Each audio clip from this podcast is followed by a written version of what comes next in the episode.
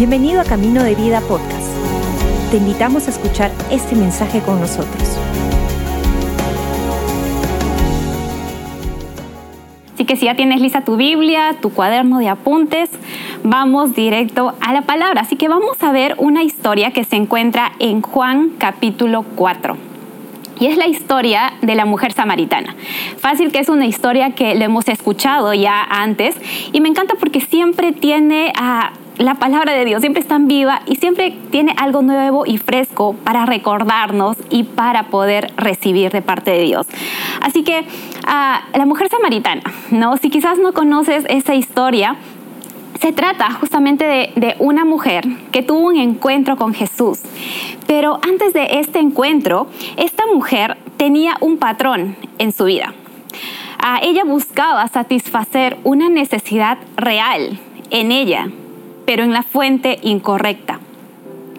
A la Biblia nos menciona de que esta mujer había tenido cinco esposos antes y que actualmente estaba viviendo con, con alguien que no era su esposo.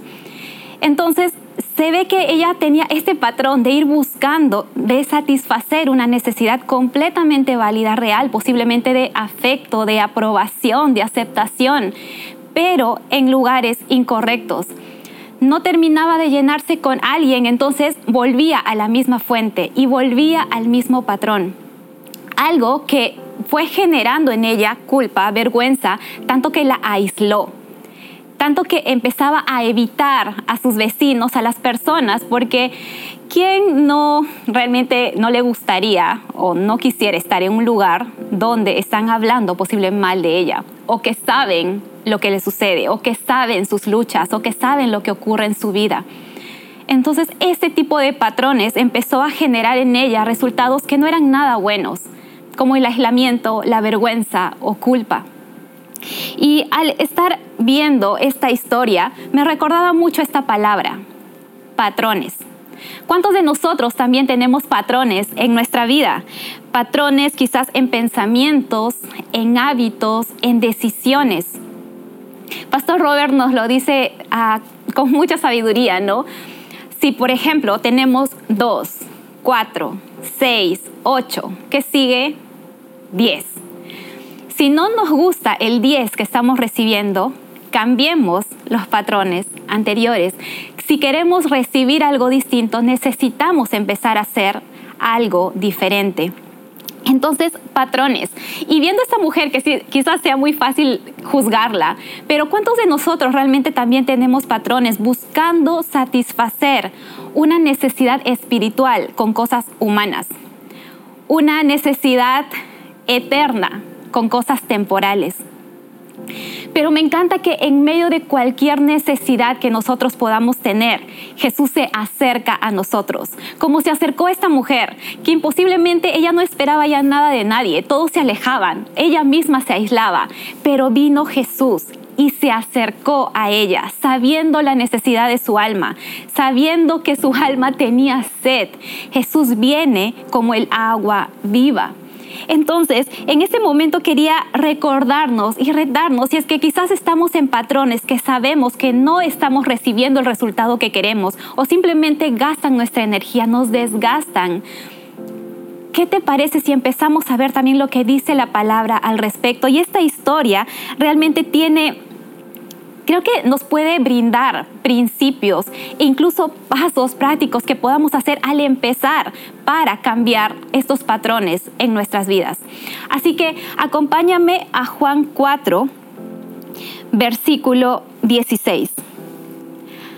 Aquí dice, ah, perdón, del versículo 15 al 17. Jesús antes le dice a esta mujer, cualquiera que beba de este agua, porque ella había ido a un pozo a sacar agua. Y le dice, cualquiera que beba de este agua, pronto van a volver a tener sed, pero todos los que beban del agua que yo doy no tendrán sed jamás. Esa agua se convierte en un manantial que brota con frescura dentro de ellos y les da vida eterna. Antes, recordarte, quizás estamos buscando satisfacer nuestra sed en pozos que van a secarse en algún momento pero Dios desea que de nosotros pueda ser una fuente que nunca se seque, que brote de nosotros esa fuente que nunca se seque. Y eso es lo que le viene a decir a esta mujer. Y esta mujer que le responde a Jesús, por favor, le dijo, dame esa agua, así nunca más volveré a tener sed y no tendré que venir hasta aquí a sacar agua. Esa era su necesidad. No quiero seguir tratando de sacar de un pozo limitado algo que me va a seguir dejando con sed. Y Jesús, ¿qué es lo que le contesta? Le dice, ve y trae a tu esposo. No tengo esposo, respondió la mujer. Es cierto, dijo Jesús, no tienes esposo, porque has estado, has tenido cinco esposos y, ni siquiera estás casada con el hombre con el que ahora vives. Ciertamente dijiste la verdad. Esta conversación, estos versículos realmente me sorprenden mucho. Jesús sabía de la lucha de esta mujer. Y a veces cuando leo y Jesús de frente le dice, ah, ¿quieres esta agua? Ok, ve y trae a tu esposo. ¿No te parece un poco rudo como que Jesús, esto es su herida, esto es su lucha. ¿Por qué le mencionas el tema? Ese tema que tanta vergüenza le puede dar.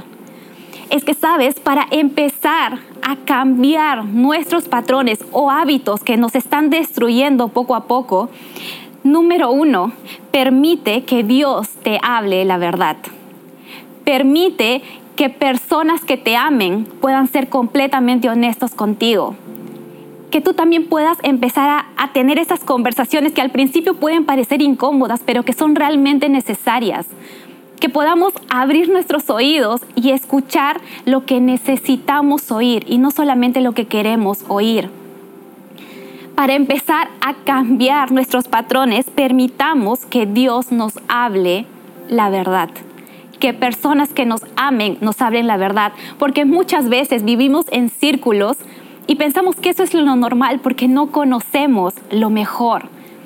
O a veces también sabemos lo que nos pasa y por eso no queremos escuchar de otros que nos digan lo que realmente está pasando en nuestras vidas. Entonces, número uno, permite que te hablen la verdad. Punto dos, cuando Jesús le saca el tema de los esposos, la mujer dice, es cierto, no tengo esposo. Y Jesús celebra eso.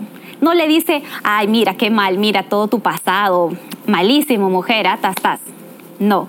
Me encanta cuando Jesús le habla del tema y la mujer responde con sinceridad. Jesús celebra la sinceridad de la mujer. Le dice, ciertamente dijiste la verdad.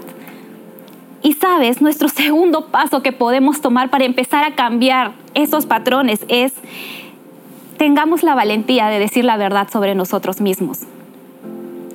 Muchas veces tratamos de excusarnos o justificar lo que estamos haciendo, porque en el pasado me pasó esto, porque tal persona hizo esto. Y empezamos a echarle la culpa a los demás. Es cierto, pudimos haber sido heridas, pero la decisión de sanidad también está en nosotras. Así que no nos excusemos, no busquemos justificar lo que estamos haciendo. Empecemos a ser honestas y honestos con nosotros mismos de lo que pasa en nuestra vida. Dios sabe lo que sucede, pero Él desea que nosotros también sepamos lo que sucede en nosotros. Entonces, número uno, permitamos escuchar la verdad, permitamos que Dios nos diga la verdad. Número dos, tengamos la valentía de decirnos la verdad a nosotros. Y número tres, y esto lo vemos en el versículo 26. Antes la mujer le dice a Jesús en el 25, sé que el Mesías está por venir, al que llaman Cristo. Cuando Él venga nos explicará todas las cosas. Entonces Jesús le dijo, yo soy el Mesías. Me encanta porque, ¿sabes? Es básicamente la primera vez que Jesús se revela como el Mesías ante alguien. Y fue con una mujer que era rechazada. Una mujer que aparentemente para ella nadie la veía o la tratarían de indigna. Esa fue la mujer a la que Dios se reveló primeramente. Y una de las cosas que nosotros necesitamos para empezar también a cambiar patrones en nuestra vida o cambiar el rumbo de nuestra vida es tener una revelación real de quién es Jesús, una revelación real de quién es Dios para nosotros. Me encanta que en el versículo 10 Jesús al iniciar su conversación con la mujer le dice, si tan solo supieras quién soy yo. Y eso es lo que Jesús también nos está diciendo a nosotros, te está diciendo a ti, si tan solo supieras quién soy yo. y el regalo que tengo para ti. Jesús es la respuesta a nuestra necesidad. Entonces lo que necesitamos es tener una revelación real de quién es Jesús, no lo que escuché de otros, sino una revelación personal de quién es Dios.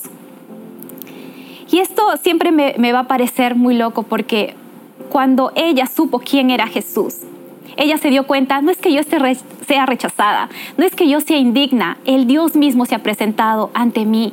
Y eso cambió totalmente su pensamiento sobre ella. Ahora decía, no es que yo soy rechazada, soy aceptada, no es que yo esté aislada, Dios mismo se ha acercado hacia mí, soy importante, soy amada.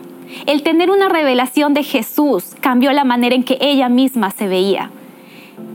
Y dice en el versículo 28, la mujer dejó su cántaro junto al pozo y volvió corriendo a la aldea mientras les decía a todos, vengan a ver a un hombre que me dijo todo lo que he hecho en mi vida. ¿No será él el Mesías?